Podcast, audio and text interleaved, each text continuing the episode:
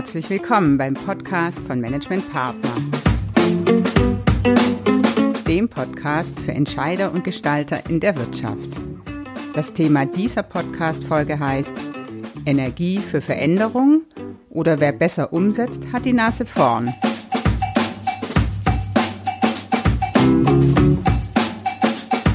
Heute bin ich im Gespräch mit Dr. Axel Weller.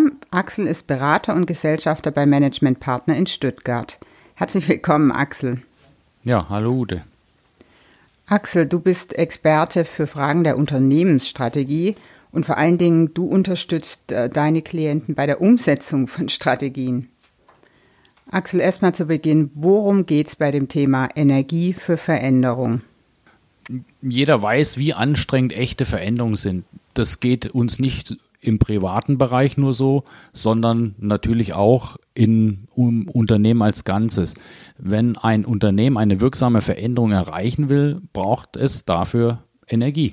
Okay, und woran erkennt man, ob äh, die Energie für Veränderung jetzt vorhanden ist oder eben nicht da ist? Das Fehlen von Veränderungsenergie erkennt man zum Beispiel daran, wenn Veränderungsprozesse, die Implementierung einer neuen Strategie, das Weiterentwickeln und Verändern einer Führungskultur, wenn sowas scheitert.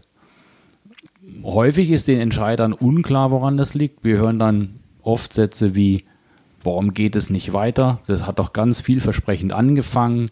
Oder wir haben schon x Strategien versucht, wir scheitern immer wieder bei der Umsetzung. Und die Folgen davon sind gravierend.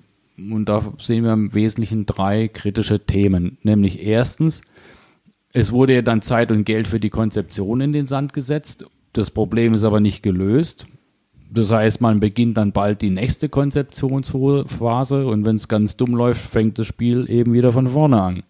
Zweitens, und das ist auch schwierig, muss man vorsichtig auszudrücken, es wird Zeit am Markt verloren man bleibt am Status quo stehen. Und drittens, die Führungskräfte und Mitarbeiter verlieren den Glauben daran, dass eine Veränderung funktionieren kann. Und das ist ganz, klebt oft in den Organisationen mhm. und kostet dann noch mehr Energie, um voranzukommen. Okay.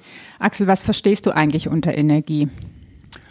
Unter Energie verstehe ich und wir bei Managementpartner die Kraft, die notwendig ist, um eine Organisation in einen neuen Zustand zu bringen. Und wir unterscheiden dabei drei Arten von Energie. Die weg von Energie, die hin zu Energie und die Umsetzungsenergie.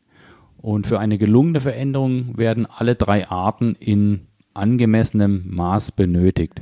Hast du vielleicht ein Beispiel dafür? Ja, seit Jahren 15 Kilo zu viel auf den Rippen, Bluthochdruck, Fastfood, keine Bewegung und viel Stress. Und aus diesem hohen Risiko einer ernsthaften Krankung erfolgt dann der Anstoß im Sinne von weg von Energie, nämlich so wie bisher kann es nicht weitergehen. Okay.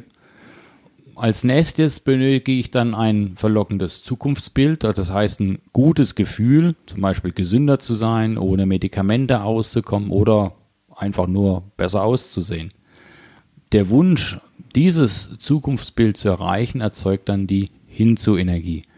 Und drittens muss der Weg klar sein, nämlich, wie mache ich das eigentlich, die 15 Kilo zu verlieren und das neue Gewicht dann auf Dauer zu halten.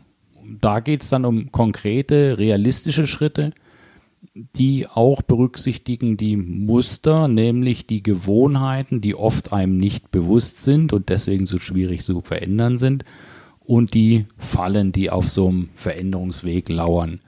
Und je verständlicher und plausibler ich mir den Weg zum Ziel mache, umso eine höhere Umsetzungsenergie habe ich dann auch. Mhm. Und wie hängen die, diese drei Energiearten zusammen? Das kann man in eine einfache Formel fassen, nämlich weg von Energie plus hin zu Energie plus Umsetzungsenergie. Und das in Summe erzeugt dann eine Veränderung. Andersrum gesprochen, wenn eine von den drei Energiearten fehlt, dann gibt es auch keine Veränderung. Okay, aber Oft werden doch im Rahmen von einer Strategieformulierung genau die Themen erarbeitet. Also wieso muss man sich verändern, wie sieht das Ziel aus und, und wie erfolgt die Implementierung. Wieso klappt das dann trotzdem häufig nicht? Weil wir menschliche Wesen eben zu einem ganz hohen Anteil durch unsere Emotionen geprägt, bewusst und ungewusst ins Handeln geleitet werden. Und da muss der Impuls gesetzt werden, um in die Veränderung auch reinzukommen bei den Emotionen. Also, dass 15 Kilo Übergewicht auf Dauer ungesund sind, das weiß eigentlich jeder. Ähm, mhm. Das wird auch keiner abstreiten. Aber daran sieht man schon, Verstehen und Zustimmen alleine reicht nicht aus. Da muss in der Regel auch eine emotionale Komponente dazukommen. Das kann eine negative Emotion sein, wie in dem Fall zum Beispiel die Angst, krank zu werden, oder einfach das Unwohlsein, äh, neben durchtrainierten Kollegen mit seinen Übergewichtskilos die Treppe hochzuschnaufen und dann zu sagen, nee, das will ich jetzt eigentlich so nicht mehr mhm. haben. Und das gibt dann den Anstoß, die Lebensgewohnheiten zu verändern. Und das ist dann die Weg von Energie oder so entsteht die Weg von Energie dann. Okay, und äh, wie, wie würde das jetzt in einem Unternehmen aussehen? Naja, das ist im Prinzip genauso. Also bei einem Energieversorger äh, könnte das so aussehen, dass der sich vor Augen führt, wie ausgeprägt ist eigentlich das Bewusstsein über die Veränderungen im Markt, wie wirken sich die auf uns unser Unternehmen aus. Wir haben hier neue Wettbewerber, die digitalen Möglichkeiten mit virtuellen Kraftwerken sind plötzlich da. Der Innovationsdruck, die Innovationsgeschwindigkeit nimmt zu. Die Kunden verhalten sich undurchsichtiger in, in ihrem Informationsverhalten und unser bisheriges Geschäftsmodell gerät unter Druck. Nicht nur, was die Mitarbeiter wissen, sondern vor allem, wie sie die Veränderung erleben, ist relevant. Fühlt man sich stark oder eher bedroht? Oder vielleicht auch gar nicht betroffen? Okay. Wie sieht jetzt die Hinzu-Energie in einem Unternehmen aus? Wenn es nicht nur bei einem Strohfeuer oder einer Flucht vor dem momentanen Zustand bleiben soll, dann brauchen Organisationen Bilder der Zukunft, die für die Menschen nachhaltig Zugkraft entwickeln. Ist es, sprichst du jetzt von Zielbildern? Ja und nein. Also alleine die Aussage über die monetären Ziele, wie wir wollen in drei Jahren x Milliarden Umsatz machen, das lockt niemand so richtig hinter dem Ofen vor. Die nackten Zahlen sind nur bedingt attraktiv, wenn es um Bewegung oder Veränderung geht. Mhm. Was es da noch braucht, ist inhaltlich zu beschreiben, wie die Zukunft aussehen soll. Zum Beispiel, welche Rolle haben wir denn dann aus Sicht des Marktes? Oder wie stellen wir uns gegenüber Wettbewerbern auf? Äh, welche Rolle wollen wir spielen bei technologischen Entwicklungen? Wollen wir da an der Spitze der Bewegung sein? Wollen wir da unsere Mark Marke mhm. reindrücken, sozusagen? Oder nach innen gedacht, wie arbeiten wir auf eine attraktive Art und Weise in Zukunft zusammen. Ja, okay. Auch hier spielen dann die Emotionen eine entscheidende Rolle. Nämlich wird dieses Zukunftsbild als sinnvoll erlebt, sinnstiftend letztlich?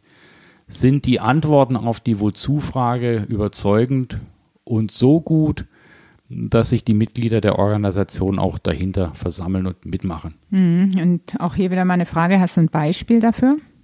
Na, Im Falle des eben schon genannten Energieversorgers können wir jetzt mal auf den IT-Bereich schauen.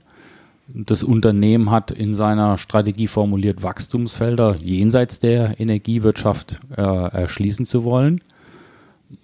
Das angestammte Geschäft ist nämlich strukturell bedroht und die neuen zukünftigen Märkte sollen basieren auf den IT-Möglichkeiten diese Märkte sind aber weniger vorhersehbar als die angestammten Märkte und verändern sich schneller. Und jetzt kommt dem IT-Bereich eine neue Rolle zu. Er rückt näher an die Gestaltung des Leistungsangebots ran mhm. und dazu gehört dann bestehendes Hinterfragen, neue Geschäftsmodelle denken, neue Arbeitsformen entwickeln und aber auch den Kollegen ganz neue Technologien zur Verfügung zu stellen. Mhm. Und so sehen die dann ihre Zukunft eben auch. Okay, ähm, ja, ja gut, dem einen schmeckt es, dem anderen vielleicht nicht so. Ist es nicht sehr individuell, was man als sinnhaft empfindet? Na, auf jeden Fall. Ähm, das Problem ist ja, dass man Sinn nicht einfach weitergeben kann wie ein Stück Schokolade. Und dennoch es ist die oberste Pflicht bei jedem Vorhaben, sich mit dem Wozu einer Transformation intensiv auseinanderzusetzen. Mindestens aus Unternehmenssicht muss es darüber hm, Klarheit okay. geben. Lass uns mal zur dritten Energieart kommen, der Umsetzungsenergie. Ja, die nennen wir auch Wegeklarheit. Da geht es um die Frage, gibt es eine angemessene Vorstellung darüber, wie man sich in das Zukunftsbild hineinentwickelt? Wie kann das gehen?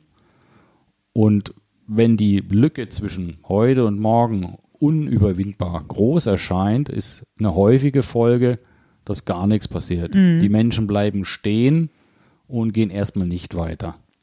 Also braucht es neben den klassischen Roadmaps Klarheit darüber, über den nächsten konkreten Schritt und den übernächsten konkreten Schritt.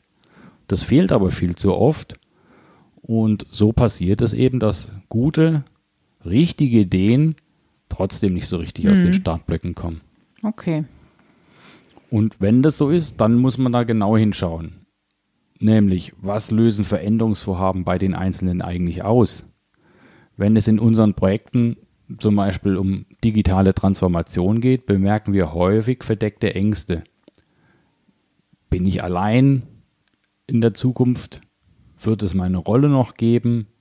Bin ich den Anforderungen gewachsen? Wir haben in einer Studie unter europäischen Topmanagern festgestellt, dass sie enormen Spannungsfeldern ausgesetzt sind. Das klassische Rollenverständnis des Vorgesetzten kommt unter Druck. Wissensvorsprung war gestern. Sie haben damit zu tun, ihre Rolle zu stabilisieren.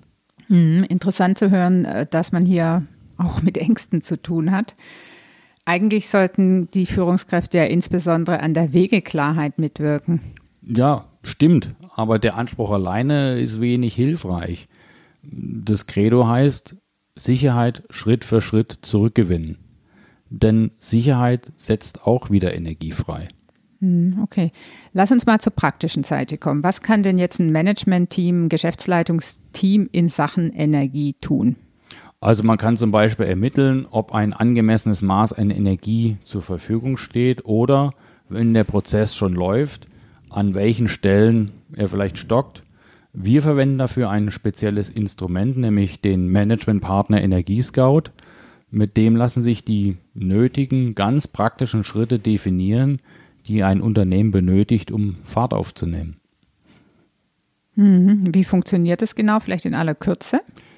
Also der Energiescout misst die eben beschriebenen drei Energiearten und äh, durch die Messung können wir dann typische Muster erkennen, die uns zeigen, was getan werden muss, um die Veränderungsenergie aufrechtzuerhalten oder sie zu erhöhen. Und so verhindern wir, dass man immer mehr vom Falschen macht und sich wundert, warum das alles andere nichts bringt.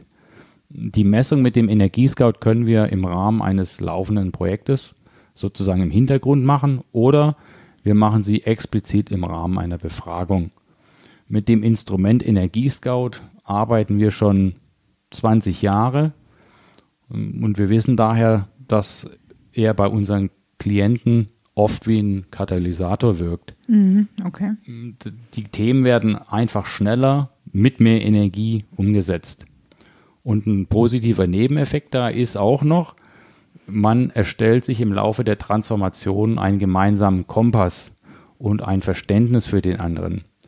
Fingerpointing wird deutlich weniger und die Diskussionen werden zum Glück oft sachlicher und auch unverkrampfter. Hm, okay, wunderbar. Vielen Dank, Axel, für das Gespräch. Das war sehr interessant. Ja, Danke. Gerne. Das war der Podcast Energie für Veränderung. Wer besser umsetzt, hat die Nase vorn. Danke fürs Zuhören. Sie finden weitere Infos und Links in den Show Notes oder sprechen Sie uns einfach an. Die Kontaktdaten von Axel Weller finden Sie ebenfalls in den Show Notes oder unter www.management-partner.com. Bis zur nächsten Folge, Ihr Team von Managementpartner. Partner.